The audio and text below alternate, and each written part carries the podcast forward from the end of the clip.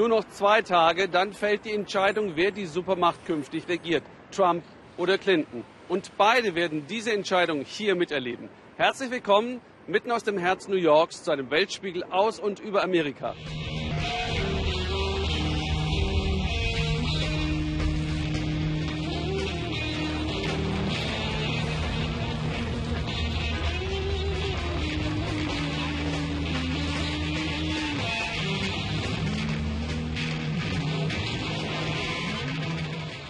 Fifth Avenue in New York, eine der feinsten und teuersten Adressen der Welt.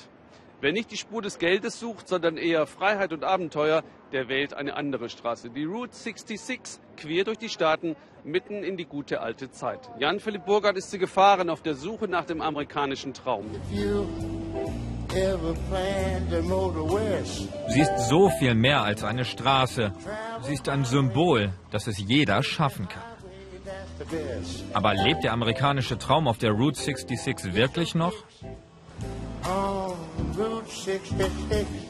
Wir sind unterwegs in Arizona und entdecken einen magischen Ort. Autos aus einer goldenen, aber längst vergangenen Zeit. Doch hier erhält selbst die älteste Rostlaube neuen Glanz. Mechaniker Mike zeigt uns stolz seine Werkstatt. Manchmal haben die Besitzer Tränen in den Augen, wenn sie ihr restauriertes Auto abholen, erzählt uns Mike. Sie hätten dann das Gefühl, die gute alte Zeit lebe wieder auf. Mike nimmt uns mit auf seine Route 66.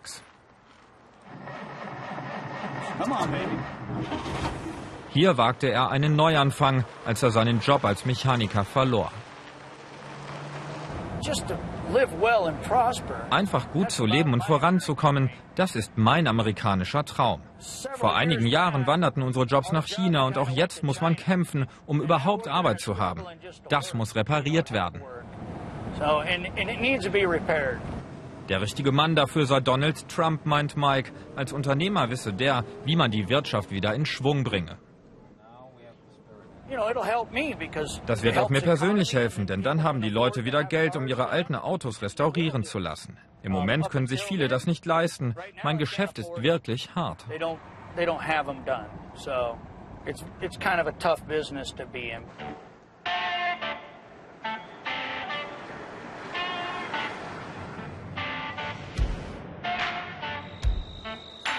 Arizona ist ein roter Staat. Das ist die Farbe der Republikaner. Wir machen Halt in Flagstaff, einer demokratischen Trutzburg. Viele Liberale leben in dem bunten Universitätsstädtchen.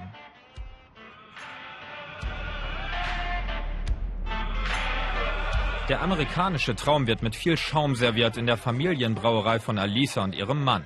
Mother Road haben sie ihr Bier genannt, nach der Mutter aller Straßen. Für mich bedeutet die Route 66 Heimat. Ich bin in der Umgebung aufgewachsen und diese Straße ist ein Sinnbild für Chancen, Reise und Abenteuer. Alisas Lebensweg ist so abwechslungsreich wie die Route 66. Sie hat Tanz und Kunst studiert. Heute wird das fünfjährige Bestehen ihrer Brauerei gefeiert. Die Präsidentschaftswahlen sind natürlich das große Thema.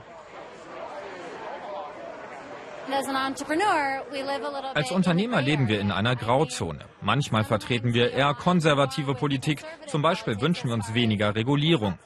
Als Kleinbetrieb ernähren wir schließlich 14 Familien. Privat hingegen vertrete sie eher liberale Ansichten. Alisa missfällt, dass der Wahlkampf eine einzige Schlammschlacht ist. Man müsse normal miteinander reden können. Das gehe am besten bei einem Bier. Die Theke entstand aus einem Baum am Rande der Route 66, geschreinert von Silas. Er hat dieses kleine Sägewerk gegründet mit seiner eigenen Philosophie.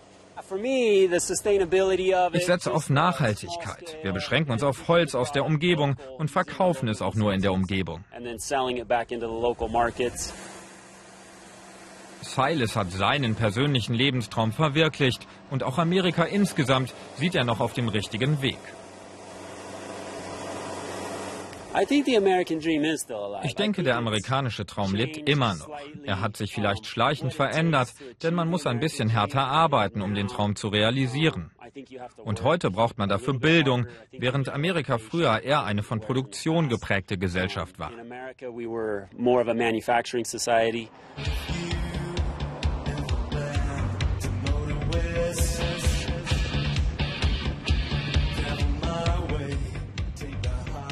Auf dem Weg nach Westen fällt uns dieses Motel ins Auge.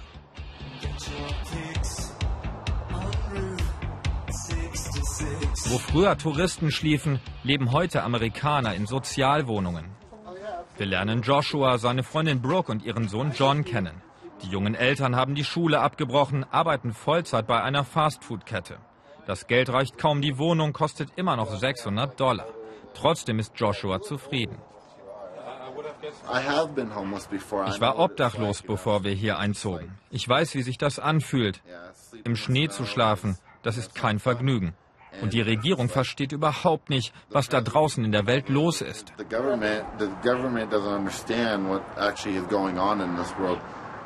Brooke hat ihren eigenen amerikanischen Traum bereits begraben, aber für ihren Sohn hat sie noch Hoffnung. Ich möchte, dass er später aufs College geht, dass er sich ein Auto kaufen kann und ein Haus, dass er so leben kann, wie ich es nicht kann.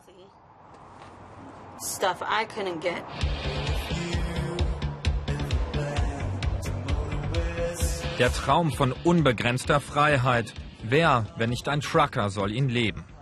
Doch als wir an dieser Raststätte Halt machen, wirkt das Fernfahrerleben ganz und gar nicht mehr romantisch.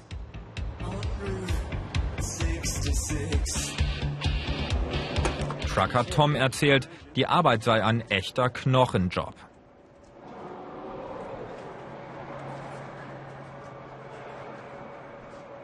Sein Verdienst reiche kaum noch zum Leben.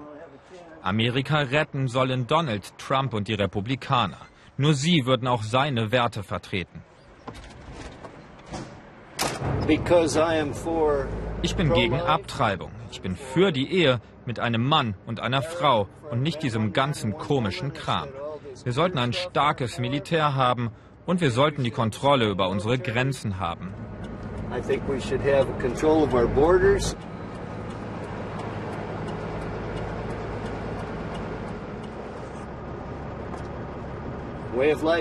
Die Art zu leben, wie ich sie kannte, scheint auf den Kopf gestellt worden zu sein. Richtig ist falsch, falsch ist richtig, schwarz ist weiß, weiß ist schwarz. Das macht keinen Sinn. Für mich ist das verrückt. Tom ist 66, er fährt seit 40 Jahren. In Rente zu gehen kann er sich nicht leisten. Ich fahre, bis ich umfalle, sagt er uns zum Abschied.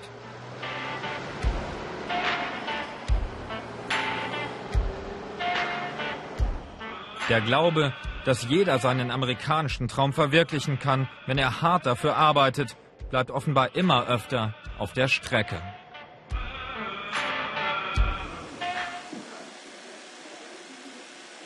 Einmal frisch rasiert in Danny Mo's Superstar Barbershop. Danny ist hier in Harlem, New York nicht nur ein Star, weil er mit vielen Musikern in Europa war, sondern auch, weil er sich hier in der Community dafür engagiert, dass alle ihre Stimme abgeben. Warum ist das so wichtig? Well, damit die Leute sich Gehör verschaffen. Es geht um etwas. Viele denken, es ist nicht wichtig zu wählen. Ich bin hier, um Ihnen zu sagen, es ist wichtig. Hier kommen Leute rein, 20, 22 oder 30 Jahre alt, die haben in ihrem Leben noch nie gewählt. Niemals. Ich sage ihnen, geht wählen, macht es. Und auch wen Sie wählen sollen? Normalerweise nicht. Aber in diesem besonderen Fall, wo wir alle Angst haben, Hillary Clinton. Acht Jahre Obama. Was hat er für die Afroamerikaner erreicht? Er hat eine Menge für Afroamerikaner geleistet, aber eigentlich für alle. Er ist Präsident der Vereinigten Staaten von Amerika und nicht nur von den Afroamerikanern. Heute haben viele Amerikaner eine Krankenversicherung, die sie vorher nicht hatten. Ich weiß nicht, ob sie ein Erfolg ist, aber wir haben sie. Thanks, Danny. Der Rassismus gegenüber jenen 13 Prozent der Bevölkerung, die afroamerikanische Wurzeln haben, hat jedenfalls zugenommen. Und auch das Risiko, Opfer einer Gewalttat zu werden, auch von Polizeigewalt. diesen Opfern Würde zurückzugeben, das versuchen zwei Schwestern in New York. Markus Schmidt hat sie porträtiert. Vicky präpariert Leichen. Sie will den Menschen ihre Würde zurückgeben, wenigstens im Tod. Sie sollen so gehen, wie sie gelebt haben und nicht so aussehen, wie sie gestorben sind.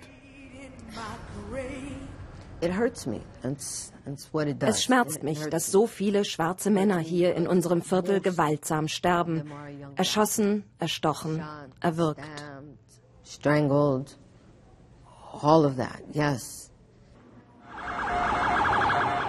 Wenige Blocks vom Beerdigungsinstitut entfernt große Aufregung an der Mothall Bridge Schule.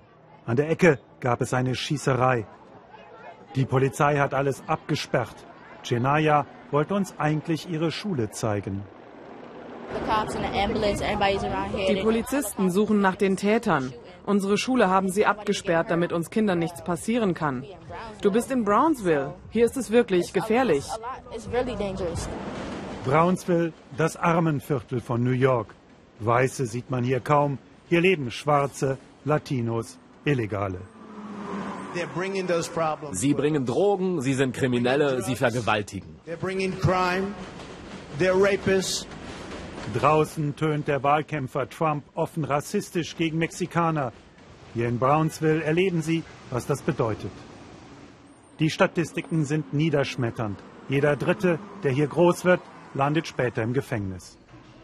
In der Mortal Bridge Schule tun sie alles, um diesen Teufelskreis zu durchbrechen. Das Herz und die Seele dieses Projektes ist Nadja Lopez. Sie hat diese Schule vor sechs Jahren gegründet, als erste ihrer Art in Brownsville. Brownsville, Brownsville, da denkst du an sozialen Wohnungsbau und Überlebenskampf. Da gibt es keine Büchereien. Da ist nichts, was den Geist anregt. Nichts, was einem dabei helfen würde, ein besseres Leben anzustreben.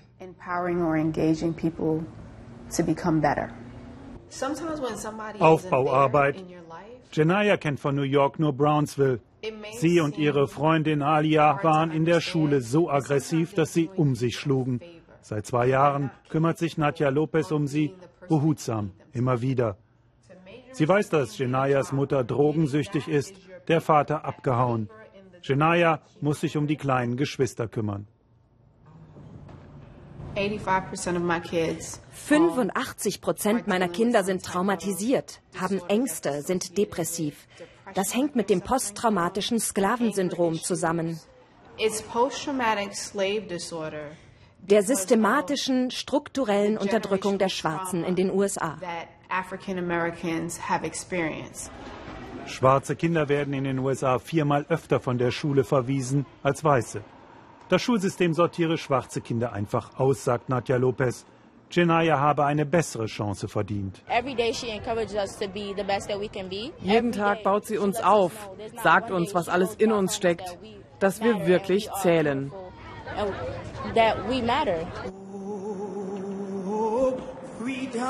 Tiefster Süden, Alabama River, hier hat alles begonnen an diesem Fluss. Hier kamen sie an, die Sklaven, vor gut 200 Jahren.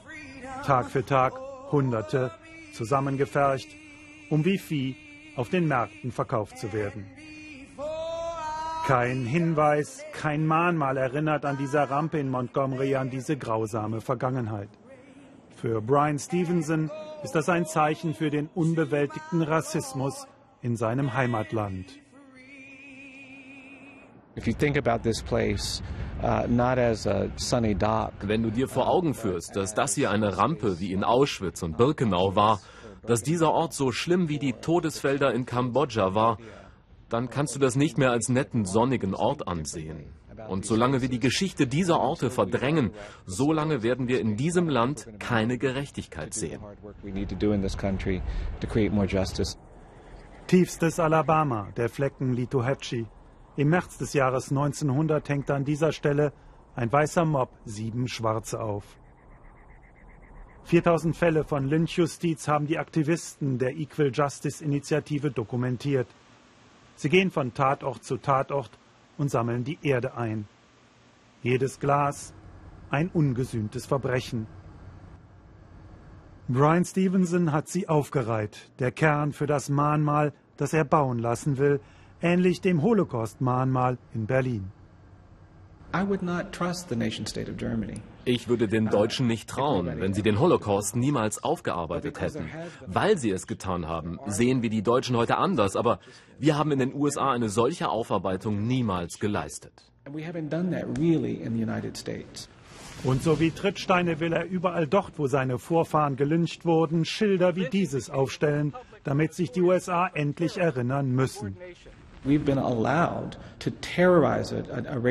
In den USA ist der Terror der Lynchjustiz nie gesühnt worden. Deshalb können jetzt im Wahlkampf diese rassistischen Töne gegen Mexikaner und Muslime angeschlagen werden und viele Leute klatschen Beifall, anstatt aufzuschreien. In Brownsville ist die Gewalt alltäglich. Mord und Totschlag ist bei jungen schwarzen Männern die Todesursache Nummer eins. Schlagzeilen macht das nicht. Die Gesellschaft sei immun dagegen, beklagt Vicky. Dabei zähle doch jedes einzelne Leben, auch das der Schwarzen. So wie das von Aaron Phillips. Ein Drogendealer hatte ihn in den Kopf geschossen, einfach so. Vicky trauert nach der Beerdigung mit Aarons Mutter. Wann hört es endlich auf? Ein bisschen Würde wenigstens im Tod. Viele US-Bürger plagen Zukunftsängste. Zwar ist die Arbeitslosenquote in der Ära Obama auf 5% gefallen, das klingt gut.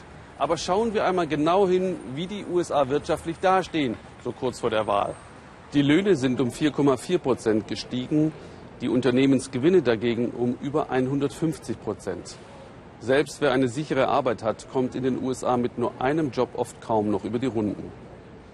Die Schere zwischen Arm und Reich klafft immer weiter auseinander. Ein Prozent der wohlhabendsten Familien Amerikas besitzt laut einer Studie der University of California mit 42 Prozent fast die Hälfte des Vermögens im Land. Die Mittelschicht schrumpft. Immer weniger US-Bürger haben eine realistische Chance auf die Verwirklichung des amerikanischen Traums. Da gibt es in der Tat einige Fragen und die stelle ich jetzt Ina Ruck, unserer Studioleiterin in Washington. Ina, warum ist denn der Frust in diesem Land so groß?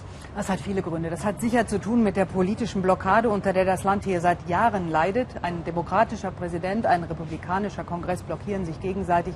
Das strahlt auch nach unten aus, das strahlt ins ganze Land aus. Aber das ist nicht der einzige Grund. Obama hat ja die Gesellschaft hier sehr modernisiert.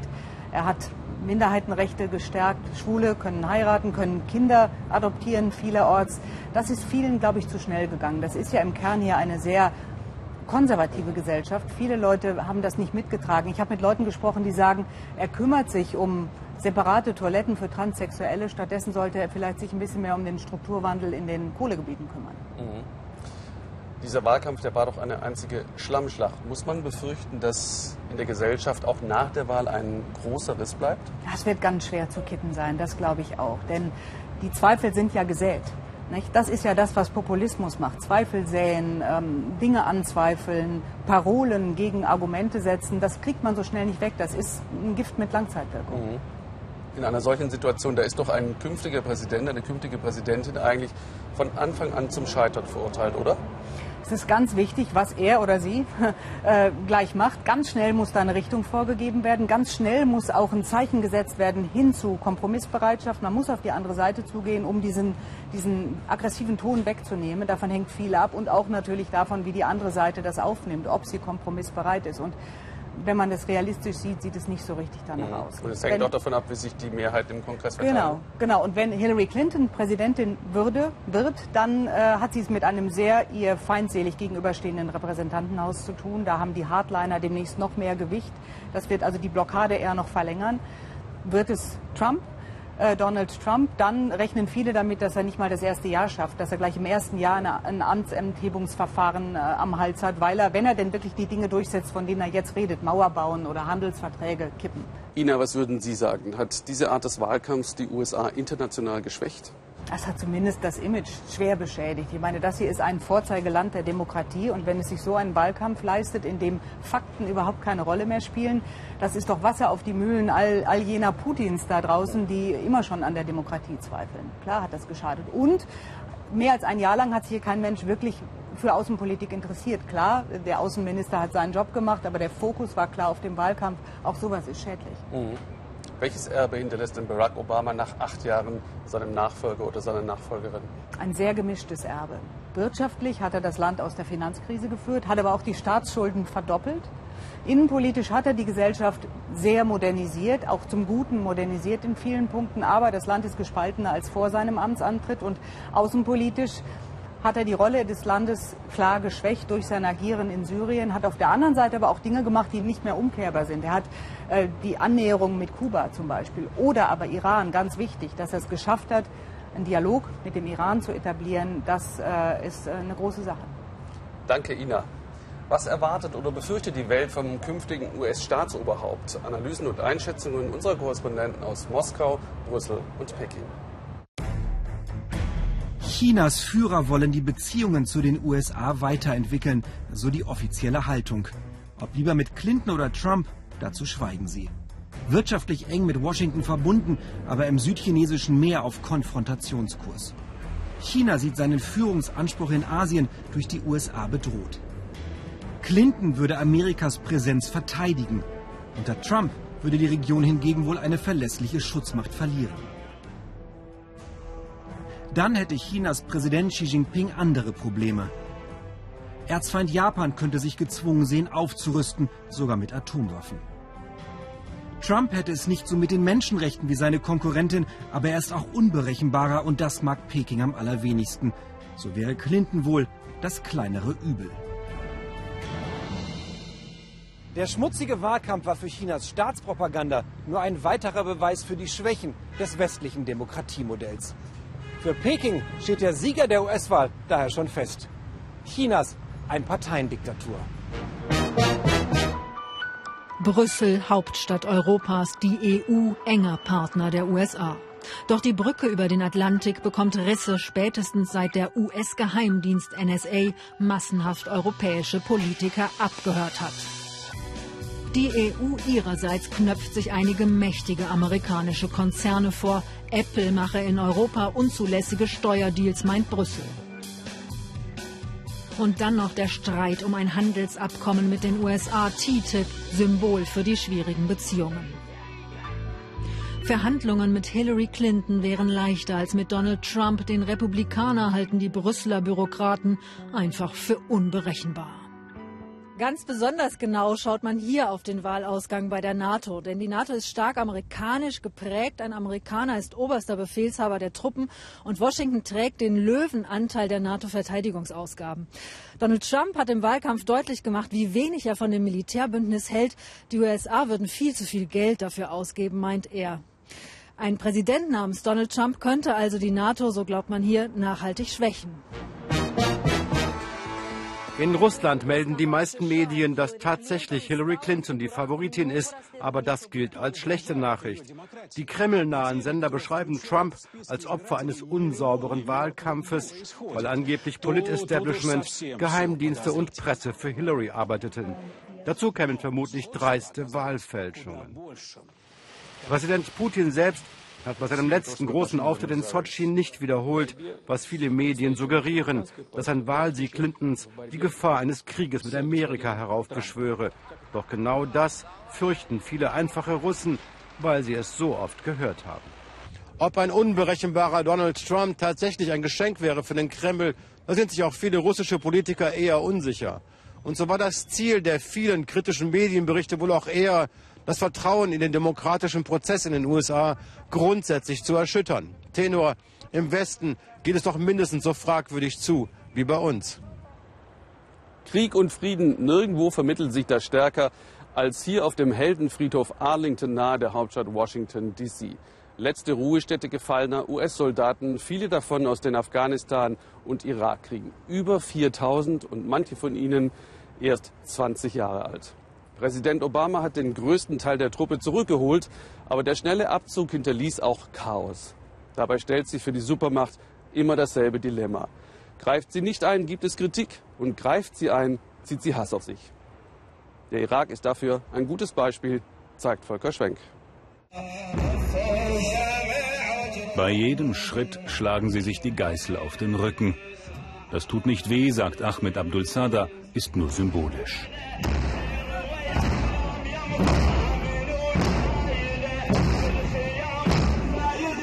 Ashura-Fest in Sadra City. Tausende Schiiten gedenken ihres Imam Hussein. Im 7. Jahrhundert wurde der in der Schlacht bei Kerbala regelrecht massakriert. Das besiegelte die Trennung von Schiiten und Sunniten im Islam. Es stinkt gewaltig in Sadra City. Abwasser steht in offenen Gräben, die Straßen sind unbefestigt, Müll türmt sich in den Hinterhöfen. Seit dem Fall von Saddam hat sich keiner um Sadr City gekümmert, sagt Ahmed. Es gibt keine Kanalisation, dauernd fällt der Strom aus. Die Politiker kommen immer nur vor den Wahlen vorbei, aber nach den Wahlen ändert sich wieder nichts. Sadr City, Hochburg des Schiitengeistlichen Moqtada al-Sadr. 2008 liefern sich US-Truppen heftige Kämpfe mit al-Sadrs Miliz. Heute nennen sich die Kämpfer al-Sadrs Friedensbrigade. Ahmed gehört dazu. Seit der US-Invasion 2003 haben die Amerikaner uns nur Leid zugefügt, sagt er. Sie haben uns zwar von einem Diktator befreit, aber sie haben uns nichts Besseres gegeben. Die Regierung ist korrupt und kümmert sich um nichts. Mit dem Irak geht's bergab. Und schuld sind die Amerikaner.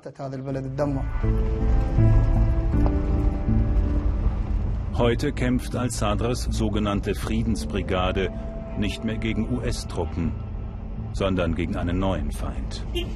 Die sunnitischen Terroristen vom Islamischen Staat.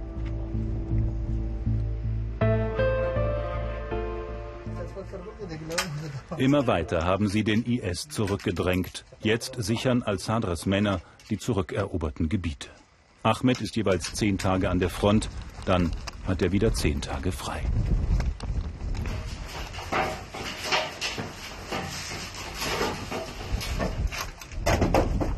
Am anderen Ufer des Satha-Sees herrscht noch der IS. Manchmal wagen sie einen Angriff. Leider ist der Irak heute gespalten, sagt Ahmed. Daran sind die Politiker schuld. Die sind korrupt und machen alles kaputt. Sie sind schuld daran, dass wir in Kurden, Schiiten und Sunniten zerfallen sind.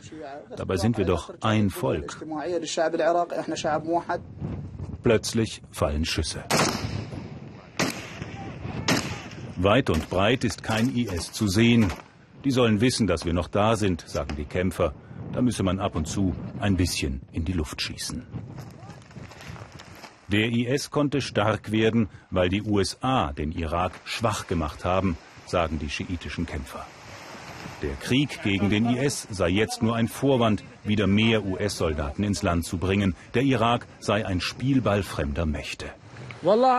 Erst wenn die Amerikaner und alle anderen, auch die Iraner, von hier verschwunden sind, meint er, erst dann sind die Iraker in ihrem eigenen Land wirklich frei. Die US-Politik sei immer die gleiche, schimpfen die schiitischen Kämpfer, egal wer Präsident ist. In jedem Fall sei sie schlecht für den Irak.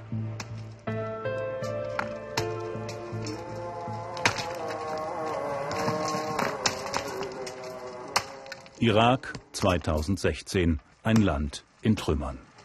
Das sind die Ruinen von Ramadi. Hier leben Sunniten wie Kasai Abdul Khalek. Nichts ist übrig von seinem Haus. Amerikanische Fliegerbomben haben es zerstört, als der IS aus Ramadi vertrieben wurde. Hier haben die Amerikaner angegriffen, erklärt er. Hier war die Frontlinie. Wir waren dort und der IS war da drüben. Die Terrormiliz und die Amerikaner haben unsere Häuser zerstört. Die US-Soldaten haben ziemlich schlecht gezielt. Das war nicht in Ordnung.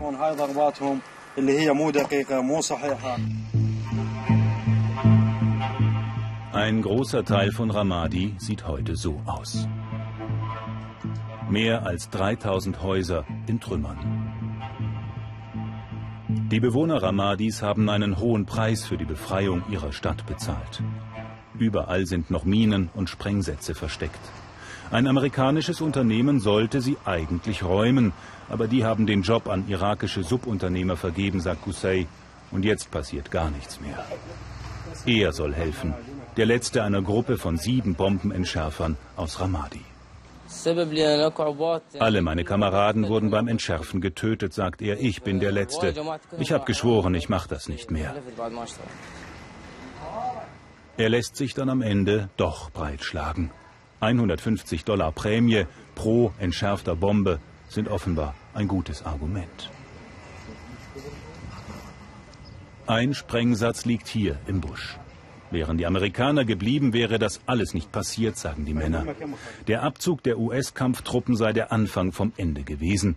Damit habe man den Irak den Terroristen überlassen und ihren heimtückischen Sprengfallen. Es sind einfach zu viele Sprengsätze, sagt Qusay. Sie sind überall. Sogar die eingestürzten Häuser haben sie noch vermint. Nicht mal auf den Trümmern kann man laufen. Alles ist voller Bomben. Wie die schiitischen Kämpfer werfen auch die Sunniten in Ramadi der irakischen Regierung Unfähigkeit vor. Doch anders als für die Schiiten sind die Amerikaner hier nicht die Schuldigen, sondern die letzte Hoffnung. Wenn nur die Amerikaner zurückkämen, sagt Qussays Kommandant. Wenn nicht, dann ist das Land verloren. Nur mit den Amerikanern können wir den Irak wieder aufbauen. Das meinen wir alle, oder? Die USA haben dieses Chaos angerichtet, sagen die einen. Nur die USA können es wieder beenden, die anderen. Der Irak ist ein Trümmerfeld und die Amerikaner sind mittendrin. Zurück zum Wahlkampf. Natürlich gibt es da auch jede Menge Werbeartikel. Die besten hier im Georgetown Tees bei der im Iran geborenen Homer. Die haben hier alles. Anstecker, Spielkarten mit den Porträts, T-Shirts und natürlich hier auch solche Mützen. Ja, hier mit dem Spruch von Trump des Wahlkampfs, Make America Great Again, mach Amerika wieder groß. Was haben wir da auf der anderen Seite noch? Ah, das sind die Wackelköpfe. Die sind ja hier total beliebt. Das ist er, das ist Hillary und das ist der jetzige Präsident. Und Kühlschrankanstecker, das hat jeder Amerikaner zu Hause, macht sich die an den Kühlschrank total beliebt. Aber am besten gehen natürlich Kaffeetassen. Ist immer so. Ist ja auch hier in diesem Wahlkampf genügend Porzellan zerdeppert worden. Man kann sich natürlich fragen, warum sie von 300 Millionen die beiden unbeliebtesten ausgesucht haben. Trump regt auf, Hillary lässt kalt. Das Resultat enttäuschte Linke und wütende Rechte. Da kommt es für viele gar nicht mehr drauf an, wen man wählt, sondern nur noch, wen man verhindert. Stefan Niemann über das kleinere Übel. Jasmin ist das große Glück ihrer Väter. Steve und Michael Bingham Hawk haben die Kleine adoptiert, da war sie gerade zwei Tage alt, anonym abgegeben in einer Babyklappe. Die leibliche Mutter hatte nur einen Brief dazu gelegt. Sie sei eine junge arabische Studentin und stamme aus einer muslimischen Familie. Man möge ihre Tochter Jasmin nennen. Michael und Steve sind mit dem Kind von Chicago in die Nähe von Boulder, Colorado gezogen, vor allem des liberalen Klimas wegen. Nirgends ist Amerika progressiver als hier. Doch die düsteren Drohungen des Donald Trump gegen Muslime machen der Familie Angst. Die Väter fürchten, Jasmin könnte Fremdenfeindlichkeit erleiden, sollte Trump Präsident werden. Wir erwägen sogar, das Land zu verlassen. Sie würden aus den USA wegziehen? Klar, schon zu unserer Sicherheit. Ich möchte nicht in einem Land leben, in dem ich nicht willkommen bin, das mich nicht will. Mit einem Anführer der Familien wie uns und Kinder wie Sie nicht unterstützt, da will ich nicht sein. Und wenn Amerikas Wähler Trump ins Amt wählen, heißt das doch, dass rund die Hälfte glauben, woran er glaubt. Das ist beängstigend und ein furchteinflößender Ort für ein schwules Paar mit der Tochter einer muslimischen Frau. Echt erschreckend.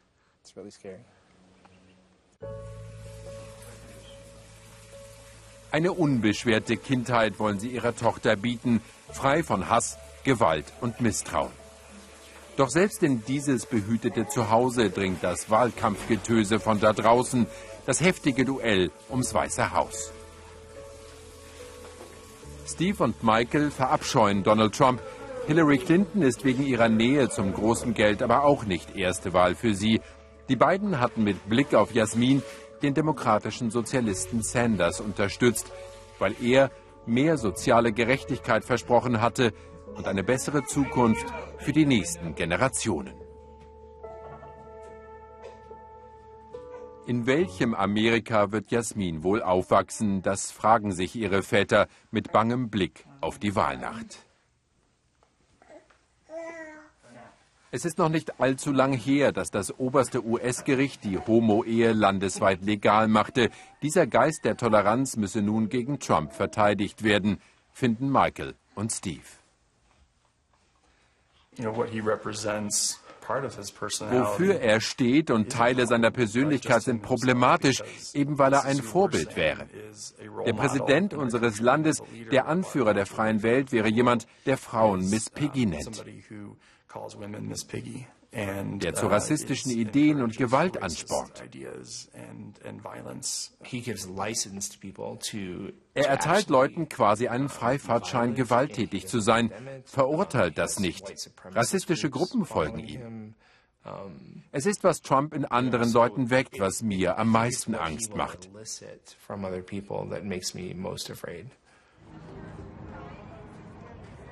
Familienausflug zum Wochenmarkt von Boulder, heute in weniger entspannter Atmosphäre. Auch hier Last-Minute-Wahlkampf. Das Clinton-Team buhlt um skeptische Wähler wie Steve und Michael. Die Väter wollen Trump als Präsident auf jeden Fall verhindern und werden nun wohl oder übel Hillary Clinton wählen, ihrer Tochter Jasmin zuliebe. Das war ein Ausschnitt aus dem Film Der Angstmacher Amerika zwischen Clinton und Trump. Morgen nach den Tagesthemen hier im Ersten. Wir sehen uns wieder, wenn Sie mögen, nachher um halb zwölf zusammen mit Sonja Mikic, wenn es heißt, wie ticken die Amerikaner. Und wie geht es jetzt aus? Da halt es mit Winston Churchill, der gesagt hat, man kann sich darauf verlassen, dass die Amerikaner immer das Richtige tun werden, nachdem sie zuvor alle anderen Möglichkeiten ausgeschöpft haben. Tschüss aus New York.